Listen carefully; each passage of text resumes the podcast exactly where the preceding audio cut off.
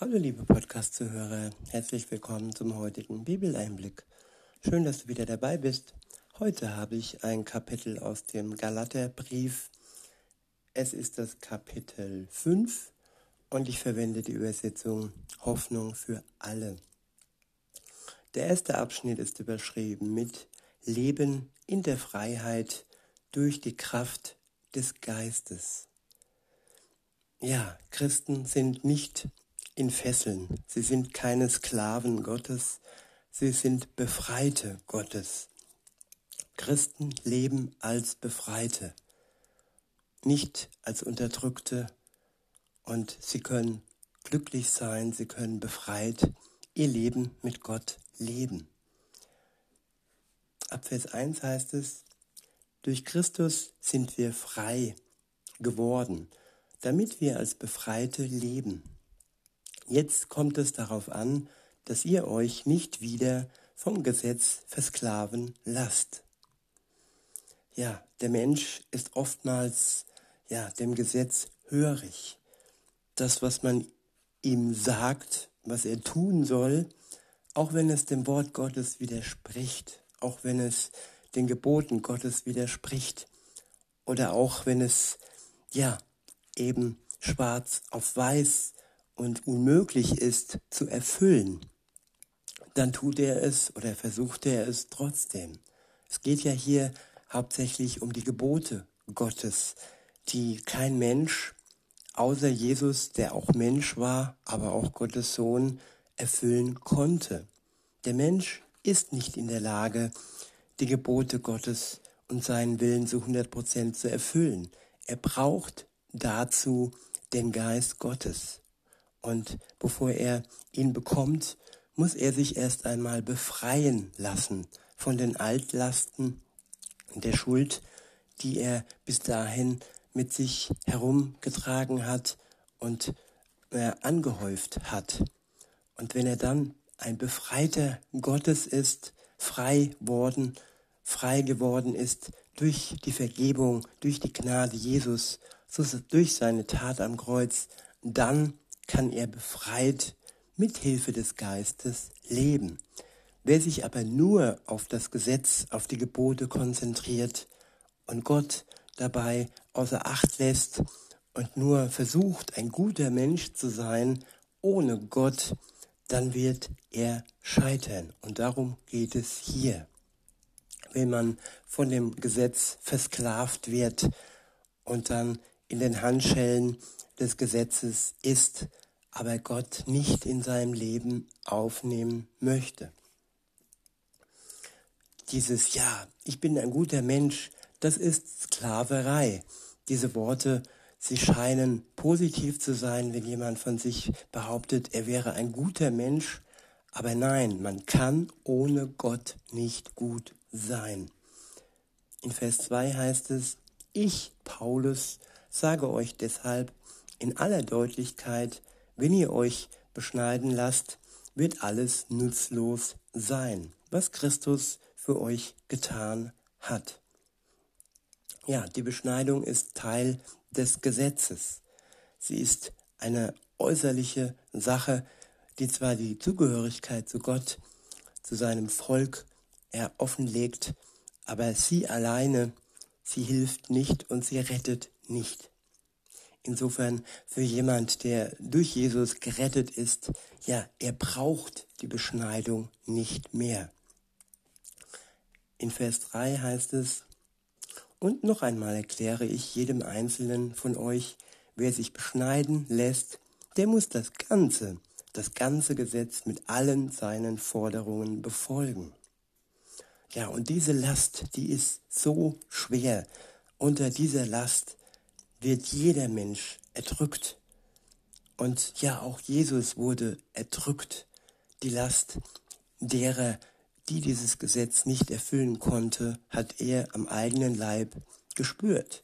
Nicht seine Last. Er konnte es durch seine Gottessohnschaft erfüllen. Er war nicht nur Mensch, sondern auch Gott. Und in solch einer ganz engen Bindung zu Gott, dem Vater, hat nur er gelebt. Und je enger wir ja, leben mit Gott zusammen, je besser können auch wir leben. In Vers 4 heißt es, wenn ihr aber durch das Gesetz vor Gott bestehen wollt, wenn ihr aber durch das Gesetz vor Gott bestehen wollt und nicht durch die Vergebung und nicht durch die Gnade Gottes, sondern nur durch das Gesetz, dann heißt es weiter, dann habt ihr euch von Christus losgesagt und Gottes Gnade verspielt. Jesus ist Gnade in Person. Er vergibt, er erlöst. Und wenn man sich von Jesus lossagt, dann verspielt man die Gnade Gottes, weil man sich alleine nur auf das, auf das Gesetz, auf die Gebote konzentriert und die Reihenfolge einfach nicht ernst nimmt, dass nur Jesus frei macht und dass wir nur durch Jesus, durch den Geist Gottes die Gebote befolgen können. In Vers 5 heißt es, wir aber vertrauen darauf, dass wir durch den Glauben an Jesus Christus von Gott angenommen werden. Ich wiederhole, wir aber vertrauen darauf, dass wir durch den Glauben an Jesus Christus von Gott angenommen werden. Halleluja, wir werden angenommen durch unseren Glauben, nicht durch das Befolgen der Gesetze, nicht, dass ihr mich falsch versteht. Wer glaubt, der ja, der will die Gesetze befolgen, der will den Willen Gottes tun. Es ist nicht so, dass man sich dann zurücklehnt und sagt, ja, ich bin jetzt durch meinen Glauben von Jesus Christus äh, von Gott angenommen und weil ich angenommen bin, da sind mir die Gebote Gottes äh, pieps egal. Nein, im Gegenteil. Sie bekommen noch eine ganz andere Bedeutung, eine viel wichtigere Bedeutung, weil es dann eine Herzensangelegenheit ist und weniger ja das leere Befolgen von Gesetzen aus Angst heraus oder aus dem Wunsch heraus dadurch vor Gott gerecht zu sein. Weiter heißt es, ähm, er hat uns ja durch seinen Geist diese Hoffnung geschenkt. Es ist eine lebendige Hoffnung. Es ist nicht so, wie viele sagen, Hoffen ist nicht Glauben oder Glauben ist nicht Wissen. Es ist eine lebendige Hoffnung, die ein wunderbares Geschenk ist.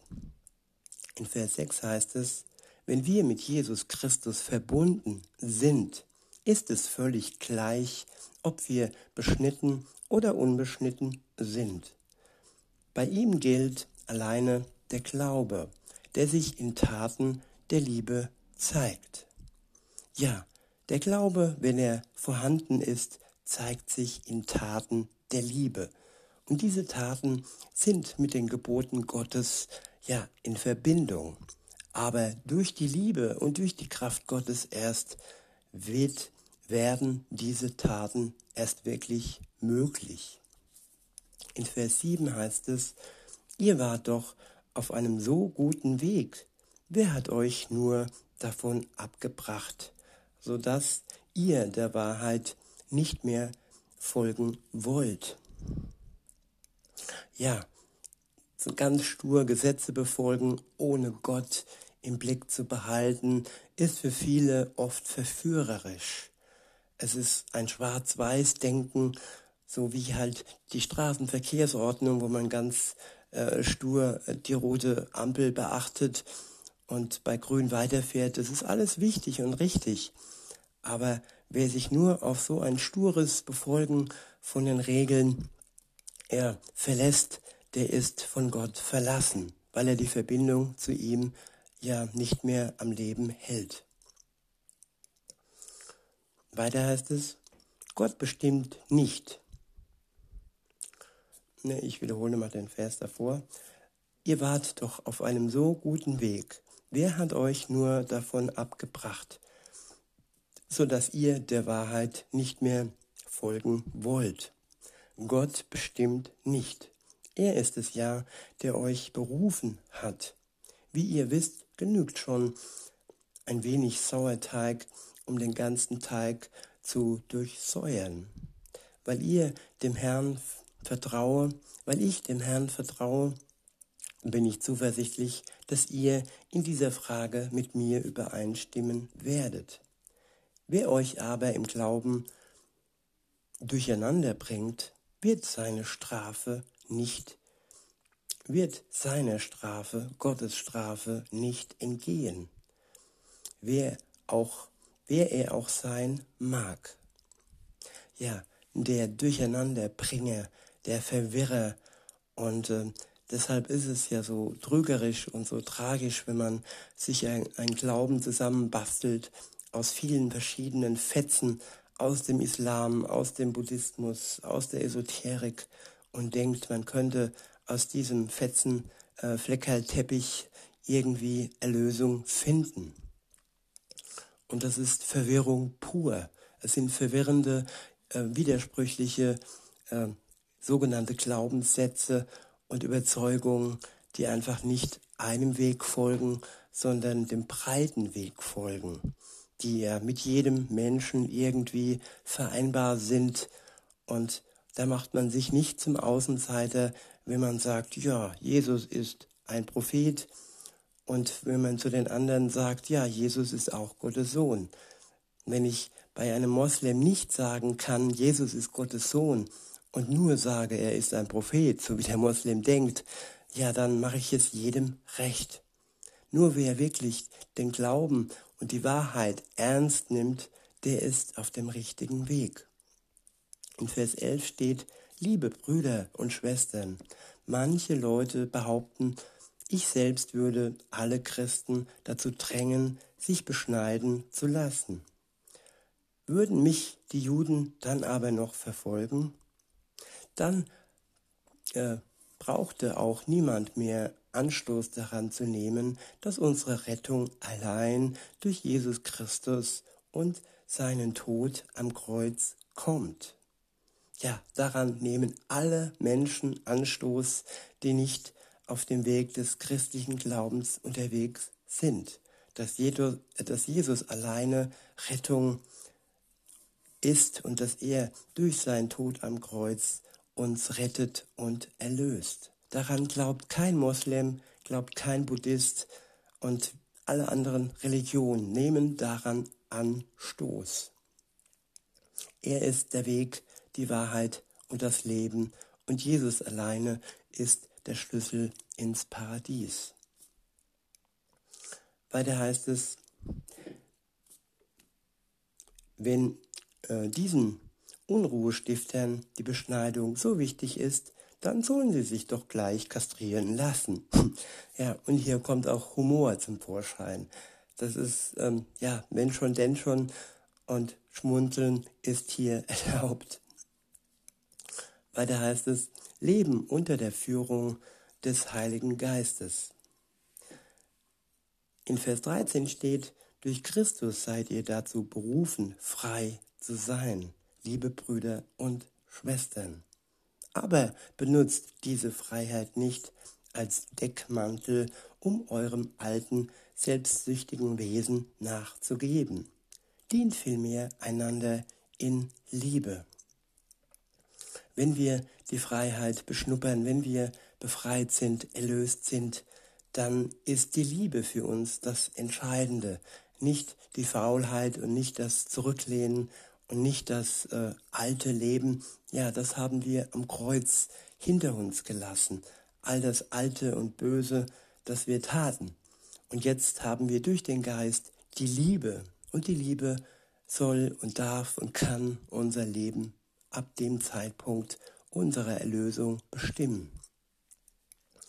Weiter heißt es, denn wer dieses eine Gebot befolgt, liebe deinen Mitmenschen wie dich selbst, der hat das ganze Gesetz erfüllt.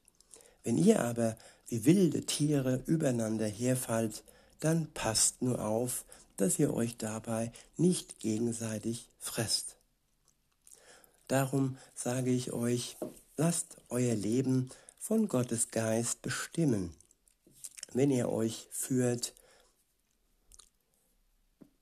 wenn ihr euch führt werdet ihr allen selbstsüchtigen Wünschen widerstehen können. Ja, Das Leben als Christ ist ein geführt werden durch den Geist Gottes.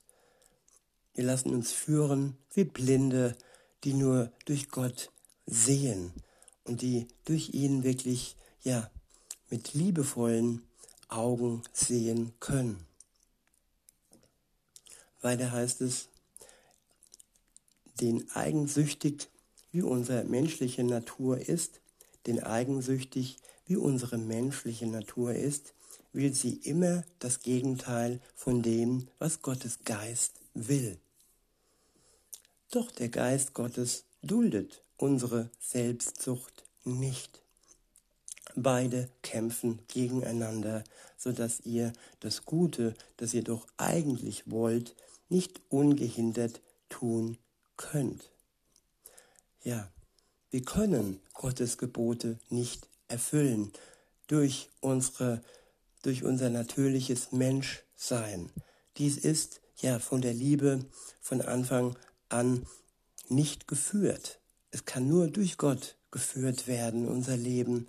Und wenn wir ohne Gott gehen, dann werden wir durch unsere Selbstsucht geführt. Und das sind nur böse Wege, die anderen nicht dienen und auch uns in den Abgrund führen.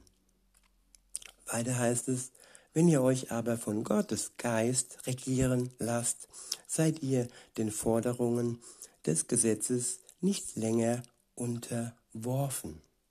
Ich wiederhole, wenn ihr euch aber von Gottes Geist regieren lasst, seid ihr den Forderungen des Gesetzes nicht länger unterworfen. Ja, wenn uns der Geist Gottes führt, dann müssen wir uns nicht auf das Gesetz fixieren.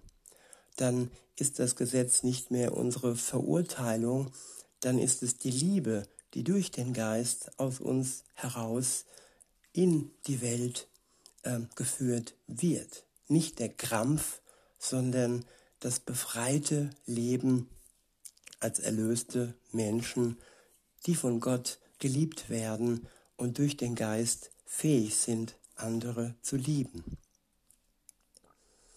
Weiter heißt es, gebt ihr dagegen euren, eurer alten menschlichen Natur nach, ist offensichtlich, wohin das führt.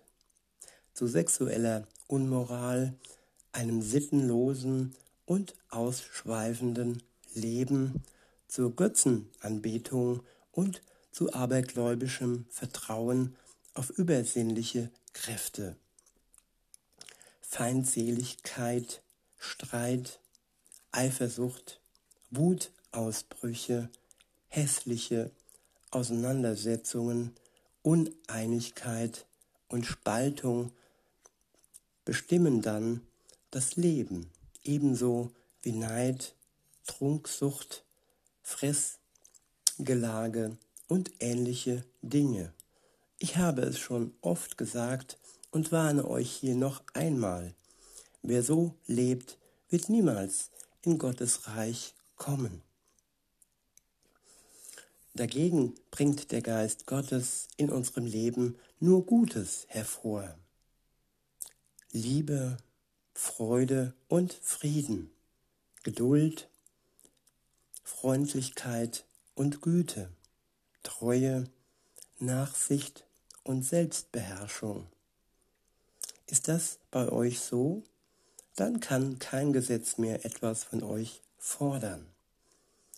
Ja, wenn wir uns durch die Liebe Gottes leiten lassen, wenn sie unser Leben bestimmt, dann gibt es kein Gesetz, das etwas fordert oder das uns verurteilt. Dann gibt es keinen Richter, der uns ja bloßstellt und uns zur Todesstrafe führt. Dann sind wir befreit im Herzen und können befreit die Liebe Gottes in die Welt tragen. In Vers 24 heißt es, es ist wahr, wer zu Jesus Christus gehört, der hat sein selbstsüchtiges Wesen mit allen Leidenschaften und Begierden ans Kreuz geschlagen. Ja, Jesus starb stellvertretend er nahm alles auf sich und er ist unser Stellvertreter. alles Böse, alle Leidenschaft, alle Begierden, alles Selbstsüchtige, alles, was uns ja davon abhält, zu lieben, das hat Jesus für uns mit ans Kreuz genommen. Und jetzt heißt es loslassen, liebe Zuhörerin, liebe Zuhörer, dass das, was du bisher tatest, ja, am Kreuz wirklich ein für allemal durch Jesus Christus festgenagelt und unbeweglich bleibt, sodass du befreit die Liebe Gottes in die Welt tragen kannst. Weiter heißt es in Vers 25, durch Gottes Geist haben wir neues Leben. Darum wollen wir uns jetzt ganz von ihm bestimmen lassen. Wir haben neues Leben. Wir bekommen nicht neues Leben, wenn wir zu guten Menschen werden. Nein, wir haben es ab dem Zeitpunkt, wo wir loslassen, wo wir uns erlösen lassen, wo wir uns eingestehen, dass wir ohne Gott nicht ein liebevolles Leben leben können, wo wir das Alte hinter uns lassen und es ja ans Kreuz nageln lassen. Und wenn wir dann das neue Leben haben, dann können wir befreit, ja, vom Geist Gottes bestimmt unser Leben führen. Ich wiederhole nochmal den letzten Vers und äh, fahre fort. Durch Gottes Geist haben wir neues Leben. Darum wollen wir uns jetzt ganz von ihm bestimmen lassen. Prahlen wir also nicht mit unseren vermeintlichen Vorzügen, denn dadurch rufen wir nur Kränkungen und Neid hervor.